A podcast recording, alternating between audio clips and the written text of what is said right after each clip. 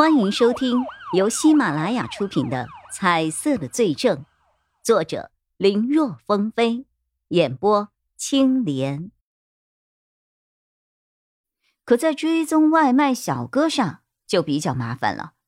经过调查，警方发现那个外卖小哥的摩托车被套牌了。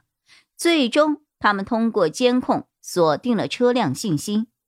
但是这个摩托车是昨天晚上才被偷的，被偷的地段没有监控，无法确认具体的被盗时间和其他的相关信息。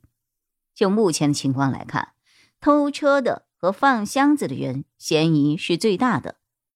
当然，这也不能排除是凶手临时雇佣的人。绕了一圈，事情又回到了原点。这个时候，高毅毅从医院。发回来了信息。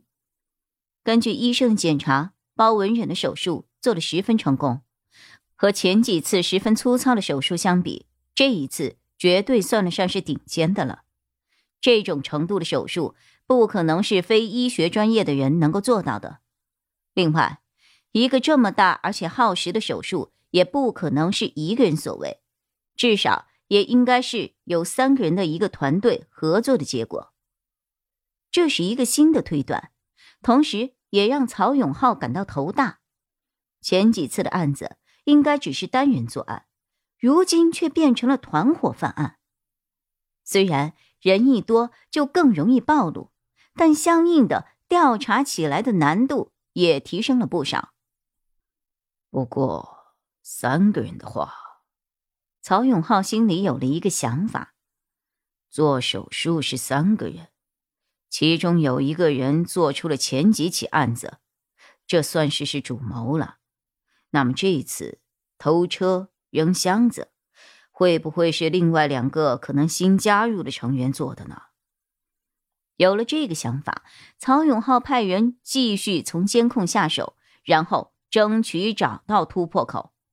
同时，更多的人被他安排去调查相关的手术器械和可能做这种手术的医生。尤其是手术器械，曹永浩认为这才是调查的重点。谢谢配合。一家整容医院门外，叶一辉和钟离眼正与负责人握着手。这家医院的负责人很配合他们的调查。两人在表示感谢之后，就要去往下一家。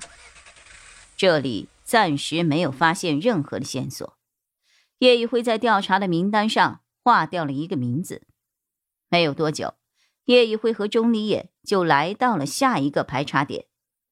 当叶一辉看向车窗外的时候，他看到这家医院门口有两个人正聊得开心，一个是穿着白大褂的中年妇女，另一个则是一个三十多岁、西装革履的男人。颜色，那个男人身上有颜色。负责这个案子好几天了，这还是叶一辉第一次看到颜色。男人在和那位中年妇女告别之后，就准备上车离开，跟上那车。叶一辉赶忙招呼钟离眼别下车，跟上去。上次追沙思善的时候就是这样突然，已经有了经验。钟离眼这次可是丝毫也没有迟疑，说了一句 “OK”，就驱车跟上。叶一辉这边将前面车辆的车牌号发给了孙伟策，让他立刻查一下那辆车的情况。孙伟策的速度很快，不到五分钟就回了信息：车辆是挂在一家公司名下的，公司叫永恒医疗器械有限公司，专门销售医疗器械的。他们的老板叫什么？最好能有照片。公司老板叫朴俊美。啊。照片发你了。叶一辉看了看图片，并不能够确认对方，因为刚才他在车上，距离有点远，根本没有看清那个人的长相。钟离眼开着车，一直跟到了一个商业大厦的地下车库里。在那个人下车的时候，叶一辉透过望远镜才确定，有颜色的那人就是朴俊美。你又发现什么了？钟离眼一直没有说话，此刻看叶一辉似乎确定了什么，才。开口询问。我也不好说，只是觉得这个人和案子有一定的关联。别觉得了，我看你的眼睛就像雷达一样，一扫一个准儿，八九都不离十了。钟离眼笑了一下，准备怎么查呀？就这么直接上去会会他吗？叶一辉迟疑了一下，还是摇了摇头。先调查一下外围的情况吧，免得打草惊蛇。毕竟这个案子牵扯太广，如果这个朴俊美只是某个线索的指引也就罢了。万一他是团队中的一员，那和这个人接触就意味着会惊到另外两个人。还是先摸摸底再说吧。两个人就这么在停车场里连线孙伟策，开始试着挖掘朴俊美的情况，有没有问题？一般查查资金流向就清楚了。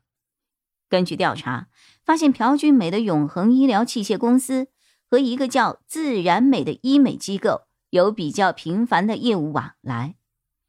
去年一年的营收里，有百分之二十五都是来自自然美的。虽然还有一些其他占比比较高的医院和机构，但是自然美这个机构的名字曾经出现在两年前的卷宗里。两年前，一个和包文忍有着相同遭遇的受害者。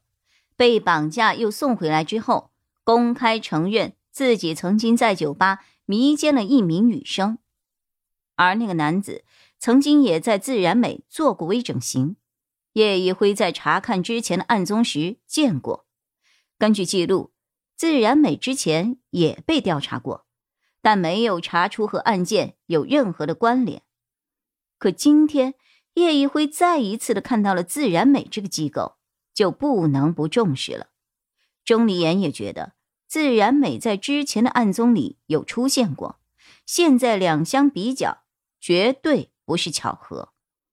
两人一合计，决定先去自然美看看。